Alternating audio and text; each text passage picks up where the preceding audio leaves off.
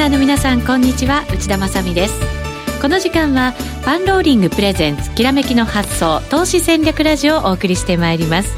この番組は YouTube ライブでもお楽しみいただけます。YouTube ライブは番組ホームページからご覧ください。えさて現在日経平均株価は366円高。そして為替は112円を挟んでの動きとなっています。それでは今日のゲストにご登場いただきましょう。まずは遠蔵さんこと田代岳さんです。よろしくお願いします。よろしくお願いします。そしてもう一方 B コミさんこと坂本慎太郎さんです。よろしくお願いします。よろしくお願いします。先週から株ずいぶん雰囲気変わってきましたね。そうですね、ええ、まあ予想通りでしょう、うん、そのまま。いきなりどうやったんですけど。出た、まあ、出た瞬間にね。9月から上昇やという話をずっとしてましたけどね、はい、はいこの上昇はやっぱり年末までとかっていうふうに一応続くことになってるんですけどね 一応ね。まあここはチェックポイントいくつかまあ後からゆっくりありますからはい後ほど伺っていきます、うんはい、そして為替も112円台入ってきそうな雰囲気ですよ。今またちょこちょこ顔出しつつってだから言ったじゃないですか110円割れないって。遠蔵さんまでどやってますけど。俺たち当たってるからね。そうそう。当たってますよ。YouTube ライブでご覧いただいてる方は分かると思うんですけどドヤ顔プラス2人で腕を組んで私の目の前にいらっしゃいます。これ腕組むとまずいんですよね。よくあの IPO の上場企業の社長が。腕組んでると株価は下がるみたいなあとホームページの社長の写真がね腕組んでるとかよくないって言いますよね。はい。どうなんでしょうか。相場はそれに勝ってくれるんでしょうか、この後詳しく伺っていきたいと思います。さてその前にお知らせです番組にもご出演いただきましたラジオ日経でもおなじみの大岩川、大岩川玄太さんのセミナーが9月29日土曜日に開催されます。株価を押し上げる運用主体者である外国人投資家などの売買傾向を先読みして利益を上げていこうというセミナーです。誰がいつ買うのか、誰がいつ売ってくるのか、誰が上値を追ってくるのか、日本株の主導権を握る相手の行動パターンを学ぶことができます。詳しくは番組ホームページまで。もう一つ、今年も講師が20名以上登壇する人気の投資戦略フェア in 大阪を11月3日土曜日に開催します。今なら優先登録の申し込みを受付中です。人気の講演は早々に満席となってしまいます。優先登録をいただいた方からご案内させていただきますので、お早めのお申し込みを。ビーコミさんも出られる。そうですね。一応行く予定になってますけど。はい。はい、えー、ビーコミさん、そして石原淳さん、現役 K1 チャンピオン、久保優太さん、そして、えー、先週のきらめきの発想にご出演いただいた10億円投資家の大傍聴さんなどなど、たくさんの方々にご出演いただきます。パンローリングの担当者曰く、えー、スポンサーが集まっていないので、今のところ来年は開催するつもりがない ということ、こんなこと言っちゃっていいんでしょうか。台本に書いてあるから、ね、これ、読み進めて吹き出しちゃいましたけど。はい、そうなんですよ。まあ、この担当者、いつもね、毎年こんなふうなことは言ってはいるんですけど。まあ、スポンサー様でございますけどね。そうですね。また相場が良くなってくると状況変わるんじゃないかと思いますけれども。最後だと思って来てくださいという話。そうですね。ぜひぜひ来てください。詳細は番組ホームページからおお早めに。えそれでは早速進めていきましょう。このコーナーは投資専門出版社として投資戦略フェアを主催するパンローリングの提供でお送りします。改めまして今日お招きしているゲストは、遠蔵さんとビーコミさんです。よろしくお願いいたします。よろしくお願いします。まずはじゃあ、ファンダメンタルズ、そしてプラス、為替見ていきたいと思います。現在、ドル円は111円97銭98銭あたりということになっています。雰囲気変わってきましたね、こちらも。そうですね。はい、やっぱり、まあ今日悪い、昨日、あの、金曜日と今日悪いニュースが出たのに下がらなかったって感じですよね。はい、悪材料に、だから、えっ、ー、と、強くなった相場。まあ、それもあるし、比較的予想されてきたことなんで、うん、サプライズのネタではなかったってこともありますよね。織り込み済みで、うん、まあ、その予想の範囲内だったから、はい、ということですね。うん、その、まあ、要因というのはどういうところなんですか？背景いろいろ教えてください。えっ、と、まあ、中国に対する2000億ドルの追加ですよね。はい、で、まあ、それに対して中国が、はい、報復するからさらに出るだろうってことなんですが、まあ実体経済がそれに関してまだ悪くなってないっていうのはこれずっと言ってますけど、はい、日本、おそらく後で、えー、ビーコムさん言うと思うけど、うん、EP、あの、業績は全然ね、いいだろうし、その影響がまだ受けてないっていう感じですね。後で為替のところでも言いますけど、うん、結局この影響が出てくると、あ後々やばいと思うんですけど、はいで、やっぱり2万、今日の2万3000円を見ても、明らかにその手前を売ってた人との買い戻しが出てるじゃないですか。うん、だから、やっぱりそれに備える、あの、悪いネタが出て上上がんないかもしれないっていう備えはできてたんだと思うんですよね。うん。だからこそ今やっぱり買い戻しも入りつつ相場感変わってきてるということですかね。はい、ねピコミさんどんなふうにご覧になってるんですか？そうですね。まあ今日は本当特徴的と、象徴的な動きでしたよね。はい、まあその米中貿易摩擦の問題が出てきたとしても、うんまあ、為替もある程度円安だし、ね、あとは株はずっと強いしっていうことなんですけど、うんはい、まあでもね、来たるべき時は来たなというのが一番大きいかなと。まあそれが S q を境にしてって分かりやすい感じになっちゃったんで。まあ、毎回そんな雰囲気って結構あったりはするんですけどね。だから、今年も9月の半ばぐらいからじゃないっていう話はしてて、実は去年もそうなんですよね。で、まあ、日本株安い安いって去年もずっと言ってて、PR13 倍ぐらいじゃないかって去年も言ってたんですけど、8月の詐欺に巻き込まれて、みんなプチ下げだったら投げちゃって、で、今年もみんな投げちゃって、で、それで9月になって上昇始めましたって、去年と全く一緒の状況に今のところなってるわけですよ。はい。で、これって、僕年初からずっと言ってたんで、で、まあね、この仕事してると、本当は違いをね、話すっていうのが仕事なんですけど、もう去年と一緒だよっていう、その超つまんないですね、あの見通しを話していて、もうお前それでいいのってよく言われてたんですけど、うん、本当だったらね、詐欺に警戒しましょうとかいうのが仕事なんでしょうけど、まあ1月のね、2月か、2月からの下げも、これはボラティリティだから、まあ2、3ヶ月で落ち着きますよっていう話ももうずっと、その2日目ぐらいかな、下がり始めて、まあ言ってたっていうのをラジオ聞いてる方は、そうだよねって思っていただけると思うんですけど、はい、うん、その通りで本当に変わらないっていうですね、見通しがぴったり当たってる1年に今んとこなってるなと思うんですよ。はい、で、まあ、実際買いの主体っていうのはちょっとまだわかんなくて、うん、ここで、まあ、ありがちないつものパターンからいくと、今日、えー、とも FA とか半導体とか、その外需、機械とか外需の部分が上がったら、うん、これも外国人投資家が来てますね、みたいな話で、はい、まあ多分、あの、みんなそう言うと思うんですけど、まあ僕もそうなんで、そう言いたいんですけど、ちょっと米中貿易摩擦の問題があって、朝方やっぱり売られたんですよね、ファナックとかあの辺も。で、それが安値から戻ってきてるから、やっぱり彼ら買ってんじゃないというのはなきにしもあらずで、で、はい、まあこんなんじゃ多分終わらないと思うので、まあ2、3日は少なくとも、まあ、そういう今まで売り込まれた、まあ、外需半導体部分が買われるだろうなと、そうであれば、多分来週の木曜日に出る手口は、もう金曜日になるのか休みがあったから、まあ、手口は多分外国人が相当買ってんじゃないかなという結論になるなと。その外国人投資家はまあ去年も同じだったかもしれないんですけど、うん、どうしてこの時期でまたこう買いを入れてきているのかっていうのってちょっと疑問なんですけど。うんねはい、去年は明らかに業績でした。業績、はい。ここはもうあのずっと僕ラジオでお話してるんですけど、やはり業績見通しが10%に乗ってきたところから、まああの先高感を見て買ってきたというのがあるんですけど、はい、今年はね、どうだろう。これ消去法的な買いですよっていうと、多分相当反発を食らうんですけど。消去法的っていうのは、だからまあ米国ここから買うの高いよねと。えー、で、バリエーション見てまあ欧州と日本が同じぐらいだよねと。うん、で、まあ日本も思いのほかやっぱり米中貿易摩擦の影響を受けるかなと思って、かなりちょっとポジション減らしてたりとか。先回りして、うん、はい、売っていた。人がいるから、実はここって、まあ仕掛ければ取れんじゃないって思ったりとか。うん、割安になりすぎちゃってるっていうところもあるんですか？そうです。割安、需給面でもかなり日本はマイナスになってるので、はい、で、だからそこをちょっと刺激してやれば取れるかなっていう、その、今年多分、運用成績良くないはずなんですよ。毎年言ってますけど、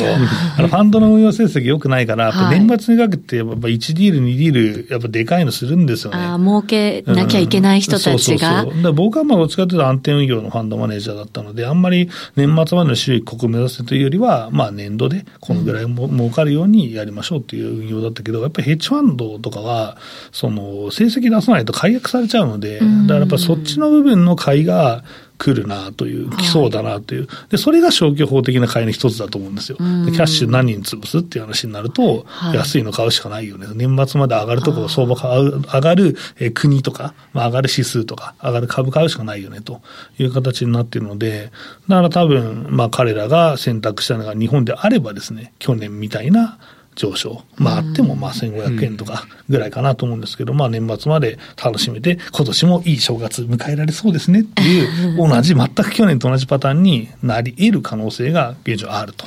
そこを一応まあ年初、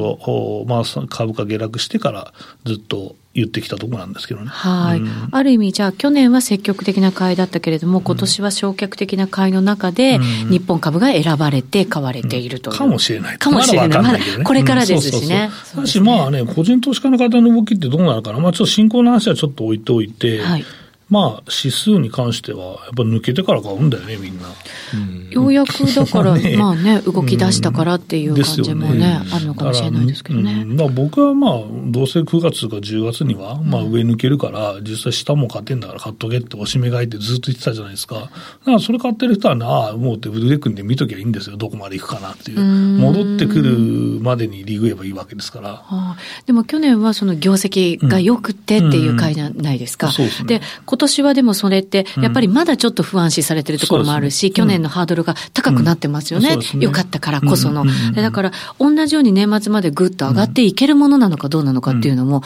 ちょっと不安にはなるんですけど、どうなんですか？そこはやっぱチェックポイントでしょう。そこはやはりその外国人の会が続いてるかどうか、トレンドが出てるかどうかっていうだけで判断していったらいいんじゃないか。去年もだって、結局、まあ僕は業績だけで強気だから買っときゃいいですよと。で、まあ去年だったらね、2万200円、300円のところに節がありまして、はい、その上に2万800円、900円のところの数年来の節がありまして、うん、これ抜けたら汚点だろうとか言ってたんですけども、バカ野郎買えとずっと言ってたんで、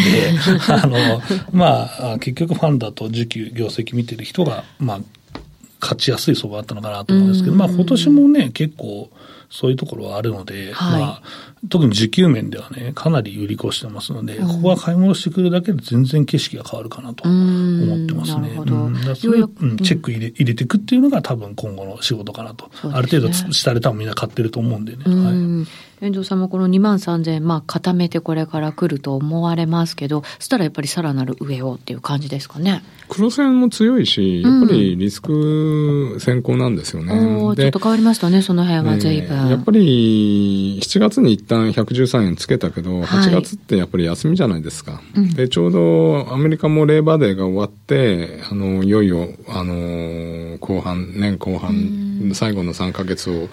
やりに来るという意味では、その業、日本の業績が出て、ちょうどやっぱり9月って仕掛けやすいところですよね。動きやすくなってくる、うん、仕掛けやすくなってくるという時期、はい、タイミングが来てるわけですね。はい、あとやっぱり11月に中間選挙があるんで、うん、そこまでの間にやっぱり中国問題で降らされる可能性ってあると思うんだけど、はい、やっぱりそこは、あの、今のところ決裂しない限りはおしめ買いになってますよね。んなんかそんなやっぱりその時間のそのタイムスケジュール的にはやっぱりここだったのかなっていう感じはしますよね。うん、はい、うん、なんか去年と同じぐらいだからなんとなく不思議な感じもしちゃうんですけどね。うん、ねやっぱりそういう時期的なものもね、はい、タイミングってあるんですね。さて、為替の方ですけれど、えっ、ー、と、ここからのポイント、やっぱりその中国とアメリカとの貿易戦争みたいなものは大きなやっぱりね、ポイントになってくると思いますけど。そうですね。はい、まあ、それはでも、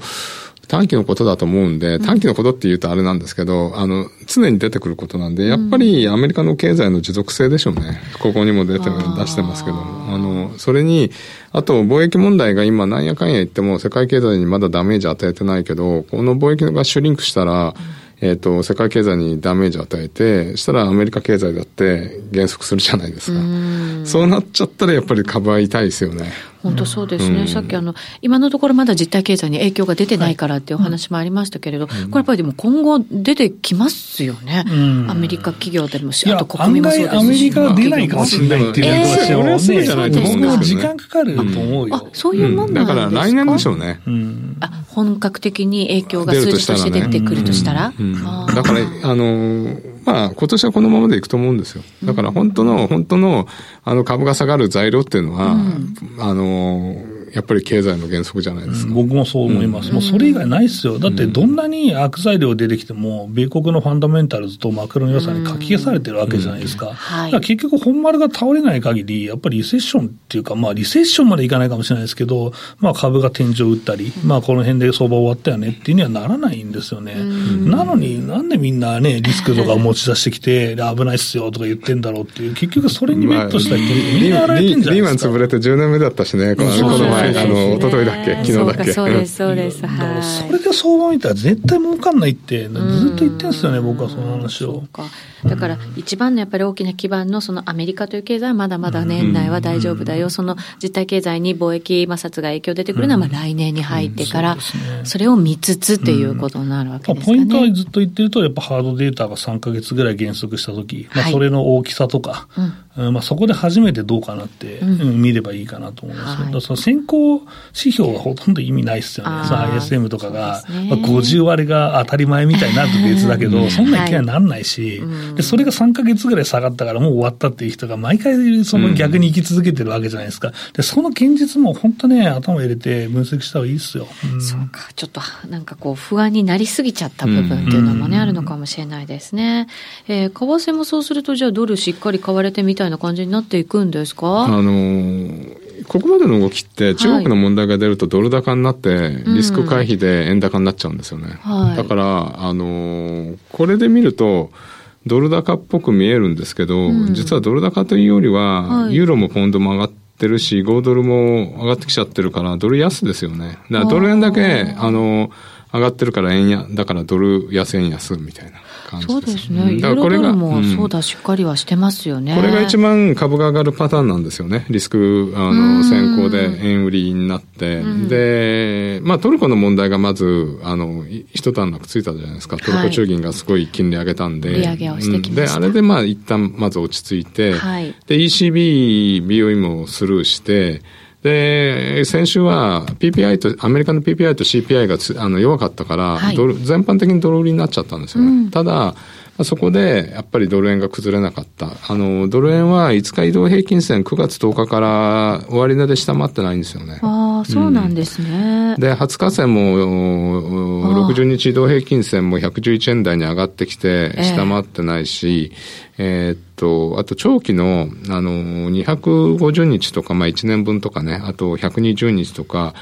えっ、ー、と、そこら辺が、えー、500日もか、2年、110円台中盤、前半から中盤なんですよ。だから、そこって110円台って一瞬抜けたとしても、うん、そこが維持できるかどうかって結構重要なところで、はい、右肩上がりの移動平均線の中でそこがサポートしてるってことは、やっぱり、長いトレンドではまだドル円上なんですよね。うん、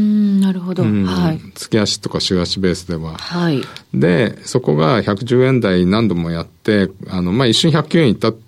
日もあったけど、あの、結局は戻してっていうところで、うん、やっぱり今、やっぱりドル円上がるトレンドは続いてますよね。うんうん、これもやっぱり株と同じように年末に向けてはまた上昇していくみたいなイメージをお持ちなんですか？株が上がるんだったらやっぱり円売りになるでしょうね。リスクオンの形で。リスクオンのなって、それも、ただどういうふうなリスクになるのか、この、今、株が日本と欧州が出遅れてるっていうじゃないですか。じゃあどこ行くかって言ったら、まあ、とりあえず日本に来たんだけど、欧州にも行くかもしれないじゃないですか。そうですよね。そう。したら、ユーロ買いになるでしょ。だから、あの、そういう意味では、ユーロも上がるかもしれないんで、今、ユーロ1.15から1.1、まあ、775、1.1750とかの間なんですけど、はい、1.18を超えてきたら、また1.2戻すと思うんですよ。そうなった場合、ドル円が、あの、115、116に行くんじゃなくて、はい、111からなんか、まあ、つまんないけど、113ぐらいでこう、なんとなく底堅いんだけど、でもユーロが1.2に行っちゃって、ユーロ円135円か、みたいな、そういうパターンになるかもしれないですよね。だから少なくとも円売りなんで、はい。あの、そういう意味では株にはプラス材料になるかなと。なるほど。一つは、だからブレグジットの問題とかがあって、フォンドが堅調か、あと欧州に金が向かうのかどうか。はい。そこら辺を見ながら、欧州に金が向かうのであれば、1.2に向かってユーロ円高くなる。で、まあ日本にも来るんで、円売りのパターン。これが一番、あのー、美しいというか、株にとってはプラスいいですよね。プラスになるパターン。うん、これどうなんですかね、ユーロにまたこう注目がさらに高まっていくっていう傾向は強まると思ってますか、遠藤さんは？えー、っと、今、ユーロの状況でいうと、イタリアの財政問題がちょっとというのと、はい、あと、まあ、トルコが落ち着いたりすれば、全般的に落ち着くんで、そうした場合、ユーロって、うんえー、っと、何が話題になってくるかというと、利上げ時期ですよね。うん、で、もともと利上げ時期は、えっ、ー、と、最初は夏前って言ってたのでユーロ買われて、いやいや、夏以降だよって言って、ユーロ売られて、うんはい、今それは止まってる状況なんですけど、まあ、ここら辺でまたいろいろ話が出てきて、えっ、と、まあ、あの、ただ GDP とかちょっと下方修正したりしたんで、そんなバリバリいく感じではないんですけど、この1.15の硬さを見ると、ちょっとやっぱり1.2ぐらいまで戻すんじゃないかなって感じしますよね。先週のあの ECB の会合の後にドラギさんの会見があって、うん、それ聞いてるとやっぱりなんとなく、あの、経済には自信持ってるようななんかこう口ぶりでしたよね。うん、でもまあ利上げは夏以降、来年のね、夏以降みたいな感じなんで。はい。まあ、そうすると、うん、まあ、あの、やっぱり資金がすごい欧州に向かうかどうかでしょうね。そうですね。うん、そこを見つつ、じゃあ、日本にはどれぐらいがこう来るのか、注目が高まるのかっていうことですよね。はい、まあ、あと、売られすぎた新興国に少し戻るのかどうかとか。それってどうなんでしょうね、新興国のは。まあでもトルコは戻んないんじゃないですか。あの、なかなかね。すぐには。そうでしょうね。うん、で、やっぱり先進国に金が行ってる時は新興国は行かないんで、はい、少なくとも新興国は止まっててくれて、で、あの、先進国に、あの、うん、日欧に金が行くのが一番、この冬のシナリオとしてはベストじゃじゃないですか。かもしれないですね。はい、はい、そんな中、じゃあ今週のドル円レンジは？まあ、ちょっと111円と下、あの、これ朝やったんで、あの、下、あれしたけど、上は前113円の手前ぐらいまでですかね。ああ、そうなんですね。はい、一旦そのあたりまでは戻るっていうことですよね。はい、前回高値ぐらいな感じですかね、そうするとね。そうですね。前回高値ぐらいのところで。はい。はい、一旦戻してということですね。111円あたりから112円後半、まあ、113円手前ぐらいまでがレンジということでいただきました。さて、じゃあ、ビーコミさん株の方もさらに深めていきたいと思うんですが。そうですね。はい。うん、ここから何買うかっていうのは、新興株買いたい人いるよねっていうところですけど。そ、ね、このタイミングですよね。そうですね。だからまあ大体、まあ、大型が続くなら2、3日後ぐらいがいいなっていう、2、3日後にぐんと上がるっていうのが毎回のパターンなんですけど、まあそこの連動性が今回は担保されるかどうかっていうのはちょっと上がんないですね。まあされ、いつものパターンだったらされるんだけど、というところで、まあちょっと進行を今日積みますっていうのは一つの作戦かなと思ってるんですけど。ちょっとこう見ながら、そこは動きについていくような手法がいいですかね。うん、だから需給はもうちょっと前よりはマシだと思っても目つぶって買うしかないなっていうのはありますね。だから何ののセクター買うかっていうのはちょっとそこで勝敗が分かれると思うんですけど、はい、うん、一応、まあ、8月の半ばの底から戻ってくる時の起爆剤は、えー、バイオとゲームでしたけどね。はい。うんネット系を買っとくといいのかなとか、あとはゲーム、ゲームショーだ、ゲームのイベントが確か9月、うん、今週確かあったと思うんで、それに向けてゲームっていうのも案外、ベタだけど、まあ個人投資家好きかなとか思ったりもしますし。短期的な戦略としてはそんな感じですかね。いう感じですね。あとはまあ長期的にはまあね、年末の IPO が行く前にまた盛り上がってくれればっていうところがあるので、そこの循環物色があれば進行も面白いかなと思うし、大型行くならやっぱり FA 半導体しかないだろう。まあ機械 FA 半導体。はい、まあこれを外国人が買ってくると。このところでもね、うん、半導体もその FA 関連とかもずいぶん売り込まれましたから、そうですね、そうですね。割安な水準に来てるものも結構あるのかもしれないですね。幅取りたいならやっぱりこれを再評価っていうことになるんだろうと思ってるので。外国人投資家がやっぱり注目しやすいもの、また流動性をそこでちゃんとこう確保できるようなものっていうことになると、うん、やっぱりそういうところに向かっていくわけですかね。ね個人投資家はそれを見ながら、そのちっちゃい株を買うんでしょうね、うん、中国型。だから本命いかずに。はい。うん、似たような感じのところとか、うん、まあ、その周辺ということですよね。はい、前回ちょっと上値がでありすぎたものは、やっぱり大型でも外したいなと。だ大福とか、ああいうの外したいなと思いますけど。うんそれはやっぱりど、あれなんですか？それはやっぱりその、工事用をある程度織り込みすぎちゃった部分があるので、はいうん、だからそこは戻るのは相当大変だと思うので。はい。そこは外したいなと。だから。そうか。じゃあ、戻るのに時間がかかるものよりも、今はスピード感を持って戻しそうなものを狙っていくとき。うん。で、下値がどうしても嫌な人はやっぱり機械株かな。機械株 PR 一桁もありますから。はい。だし、まあ、あとはその受注がその減速してるから買いたくないっていう人もいるんですけど、うんはい、まあそこはまあそこを織り込んで今株下がってんじゃないっていうのがね、普通だったらイメージできるし、今年はだってその積み上げた受注でプラスはかなり出るわけだから、はい、うん、だから今年の勝負するんだったらいいかなと僕は思いますけど。うん、10月ぐらいになるとまた決算発表がね、うん、どんどん始まってくる時期にもなりますよね。で、19いいから基本的に。はい、うん、2級で情報修正でさらにっていうこともありえますからね。そうですね。そこへのなんか期待感の高まりみたいなものもあるんでしょうね、きっとこの相場の中にはね。その先多分10月の半ばぐらいから出てきますから、うん。そのまま日経金がね、底上げされて、いい感じになれば、循環物色も進むと思ってます、うん、そうですね。自民党の総裁選もね、その頃にはもう終わって、ね、ちょっと政治的にも、うん、まあ企業的にもなんとなくこう、すっきりした感じは見えてくるのかなっていう感じはあるのかもしれないですね。はい、ね。はい。また、えー、この放送の後行われる、えー、インターネット、YouTube ライブでのみ配信する箇所でも、個別銘柄の話を、はい、はい、いただいていこうと思います。えー、さて、ここでいくつかお知らせです。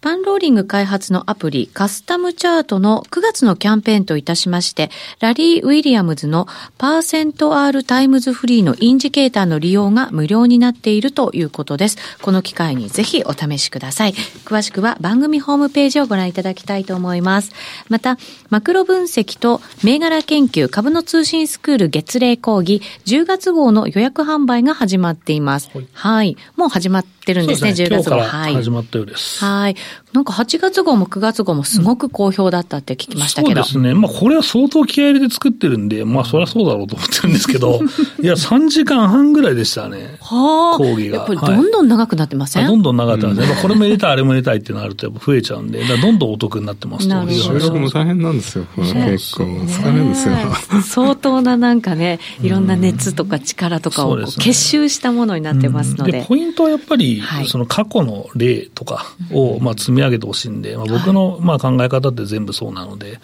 らそこを今月こんなことがありましたねというところをポイント絞って、まあ、解説したりとか、はい、あとはこの番組でも好評だった20銘柄バスケットですね、うん、まあ、これの入れ替えの根拠とかをまあお話ししたりとか、はい、あとはまあ銘柄の検証ということでね、個別銘柄見ていったりとか、あとは遠蔵さんとマクロの話もあるし、うん、結構銘柄の中にもヒットが出てるのでね、うん、ぜひお求めいただければなと思います。そのなんかヒットという話ありましたけれど、えっ、ー、と、銘柄検証で取り上げたものが、8月が45.99%のパフォーマンス。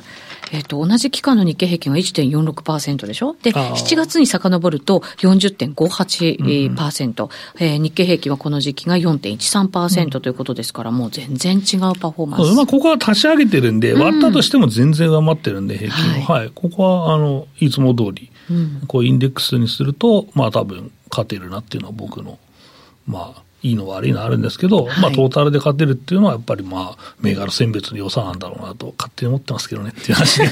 またドヤ顔を頂戴いたしましたが、はい、はい、えー、この講義ぜひご自身の投資に活用していただきたいと思います。えー、10月号非常に楽しみですが、今度はどんなところがポイントになりそうですか？そうですね。はい、まあ、この前はね、やっぱり業績がいいものをちょっと解説したりしたんですよ。はい。日企業の業績がいいものを解説したんですけど、はい、まあ、当然今月はその検証と、うん、あとやっぱり年末に向けて、まあ、FA 半導体の話ありましたけど、まあ、あの、良さそうな銘柄の足元の検証をね、していきたいなと思ってますけどね。はい。はい、10月号も楽しみになさってください。